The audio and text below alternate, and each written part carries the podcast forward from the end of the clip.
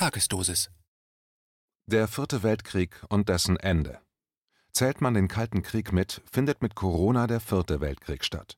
Es ist der Krieg des Finanzkapitalismus gegen die Freiheit. Der Elitenkollaps ist zugleich eine Chance. Ein Kommentar von Anselm Lenz, Herausgeber der Wochenzeitung Demokratischer Widerstand. Macht den Laden zu, ihr Deppen, ruft der Systemgünstling Jan Böhmermann Anfang Dezember aus, in einem Video instrumentalisiert der ehemalige Satiriker Kinder, um den Corona-Tod Glühwein trinkender Großeltern zu beschwören. Das Fernsehgesicht ist nur eines von vielen Beispielen, wie im ersten Moment, in dem Kritik wirklich einmal gebraucht würde, der Gleichschaltungsimpuls des Imperiums greift. Das Corona-Regime hat insbesondere jene unterworfen, die sich die Abwehr von Faschismus und Krieg einst hochtönend zu eigen machen wollten. Ist dies schon Wahnsinn, so hat es doch Methode, kann dazu nur mit Shakespeare konstatiert werden. Denn die Drohung mit dem Corona-Tod ist zum Mittel des Vierten Weltkrieges geworden. Seit dem Ende des Dritten Weltkrieges, dem sogenannten Kalten Krieg, der mit der Niederlage der Sowjetunion endete, ist die Fassade der Freiheit und der Bürgerlichkeit gefallen. Erst langsam, man denke an die gezielte Verunmöglichung der Vermögensbildung für die jüngeren Generationen, dann immer schneller mit den Farbenrevolutionen, also den NATO-Expansionskriegen in Nordafrika und Osteuropa sowie in Deutschland durch die Zerschlagung von freier Wissenschaft durch Drittmittelzwang, durch Sozialdumping in Form von Steinmeiers Hartz-IV-Programm und dem 2014 gescheiterten Tributsystem TTIP. Unter Corona werden nun die Gewaltenteilung, die freie Presse, das freie Internet, das Menschenrecht, die Freizügigkeit, der Mittelstand, das Gewerbe, die Reste der organisierten Arbeiterschaft, die Gewerkschaften, zerstört Zuvor war die Profitrate gefallen, ein weiterer Finanzzusammenbruch hatte sich das ganze Jahr 2019 hindurch abgezeichnet, ein neuer Sozialvertrag und Ausweitung des demokratischen Prinzips wären notwendig geworden. Um aber die Corona-Kriegsführung gegen die Bevölkerung zu ermöglichen, musste zunächst die Grundlage der westlichen Zivilisation beseitigt werden, die Rationalität.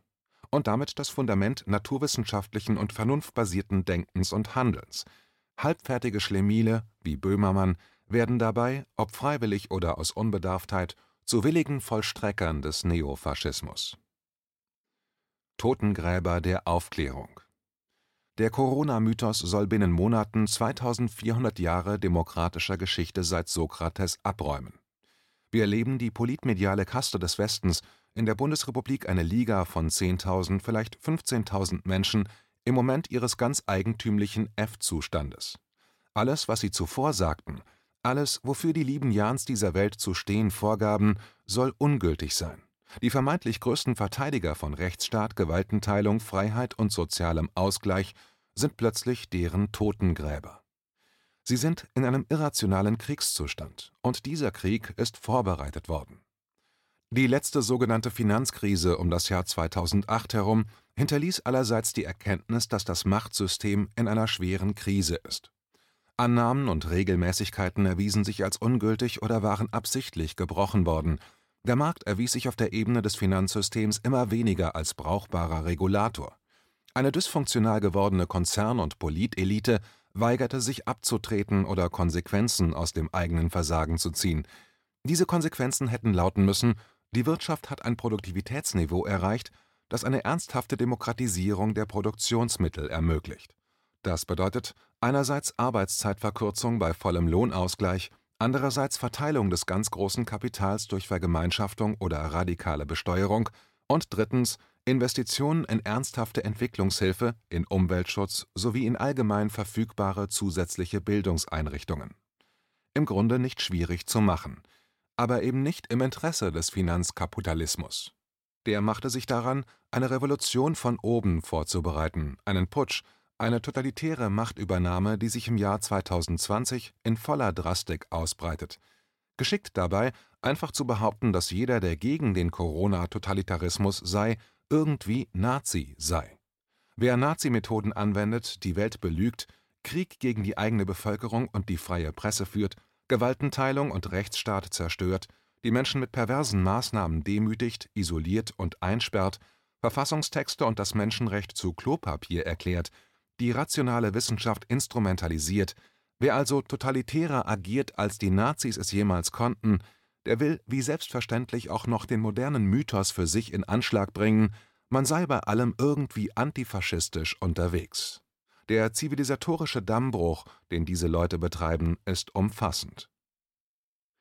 Elitenkollaps als Chance Angesichts dieses Elitenkollapses, und mit Elite ist hier nicht die geistige Kapazität gemeint, sondern das derzeit noch faktische Machtsystem, eröffnen sich aber auch große Möglichkeiten. Wie Caligulas Dschunke ist der globale tiefe Staat mit einem großen Rülpsen aus der Unsichtbarkeit aufgetaucht und steht nun jeder und jedem vor Augen, der einen Intelligenzquotienten oberhalb von Knäckebrot hat.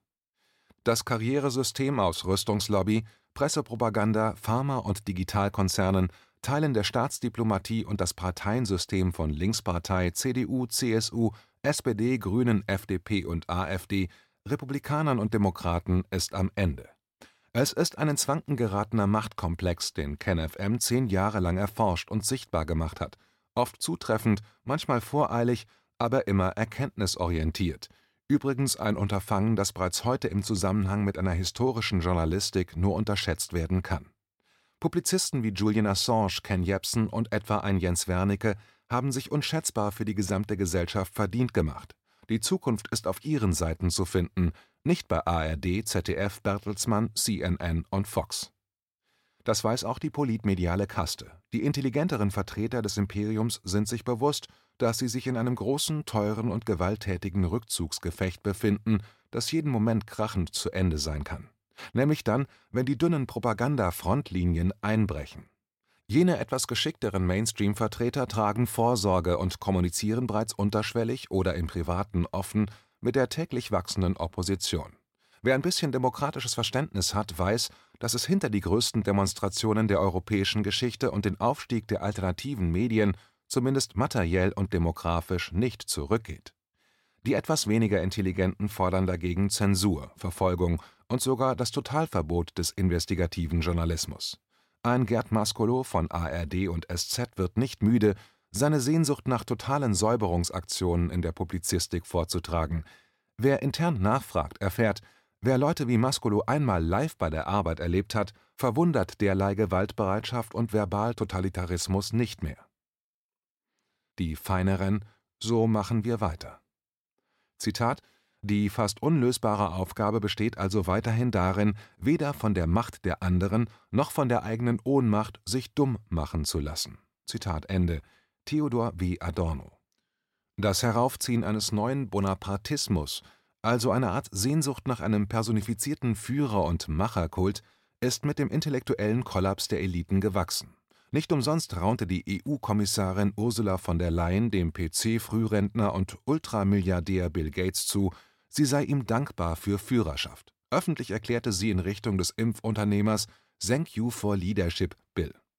Die Demokratie hingegen lebte, man muss das derzeit leider in der Vergangenheitsform schreiben, von Bedingungen, die sie aus sich selbst heraus nicht herstellen kann. Der offen zutage getretene Versuch, jenes spezifische Gleichgewicht des sogenannten Böckenförde-Diktums mittels des Corona-Coups zu zerstören, zeitigt schreckliche Effekte und birgt weitere große Gefahren. Zugleich öffnet sich aber auch das Feld weit, mehr Demokratie zu wagen. In Deutschland ging die Demokratiebewegung erstmals am 28. März 2020 auf die Straße. Ihre Forderungen sind von Anfang an klar, rational, nachvollziehbar und eindeutig. Die Demokratinnen und Demokraten in Deutschland bestehen erstens auf die ersten 20 Artikel des Grundgesetzes, zweitens auf die Würde der Alten und der Kranken, drittens auf Beendigung des obrigkeitsstaatlichen Terrors und Beendigung des Notstandsregimes. Viertens auf Wahlen und umfassende Transparenz. Fünftens auf demokratische Regeln für unser künftiges Wirtschaftssystem, also eine möglichst basisdemokratische Aushandlung der Wirtschaftsrahmengesetzgebung, denn wir alle werden unter den Regeln zu leben haben. Die Zukunft liegt damit nicht in Händen eines Zentralkomitees der Kapitalisten und ihrer Günstlinge, sondern in einer sinnvollen Neujustierung von Kapital und Arbeit, also Arbeitszeitverkürzung, Stärkung der Arbeiterschaft und des Mittelstandes und damit der Ausweitung des kleinteiligen demokratischen Prinzips und des sozialen Ausgleichs. Nicht nur im Film, nehmen wir Star Wars, ist die vielgestaltige Republik schließlich besser als das monolithische Imperium. Schon dem Begriff nach hat die Republik, die öffentliche Sache auf ihrer Seite. Das Imperium hingegen nur den stumpfen Befehl von ganz oben, seinen ganz eigentümlichen Vierten Weltkrieg, der nicht unserer ist und nie sein wird. Demokratien mögen instabil sein und nach dem genannten Rechtsphilosophen Ernst Wolfgang Böckenförde ihre eigenen Bedingungen nicht spontan herstellen können. Aber die Menschen, die in einer Demokratie leben wollen und müssen, weil sie gar nicht anders können, die können diese Bedingungen herstellen, haben sie bereits hergestellt. Wir wissen 2020, wem wir vertrauen können und wem nicht mehr. Wir wissen, dass wir uns in Mittelstand und Arbeiterschaft, also unter den 99 Prozent, wie Professor David Gräber sie nannte, verständigen müssen, anstatt uns gegeneinander aufhetzen zu lassen. Die Antwort auf alle Fragen, die sich vor Heiligabend 2020 politisch und gesellschaftlich stellen, ist also weniger eine, die programmatisch und personell gegeben werden kann, sie muss vielmehr struktureller Natur sein. Wie werden wir das Imperium los?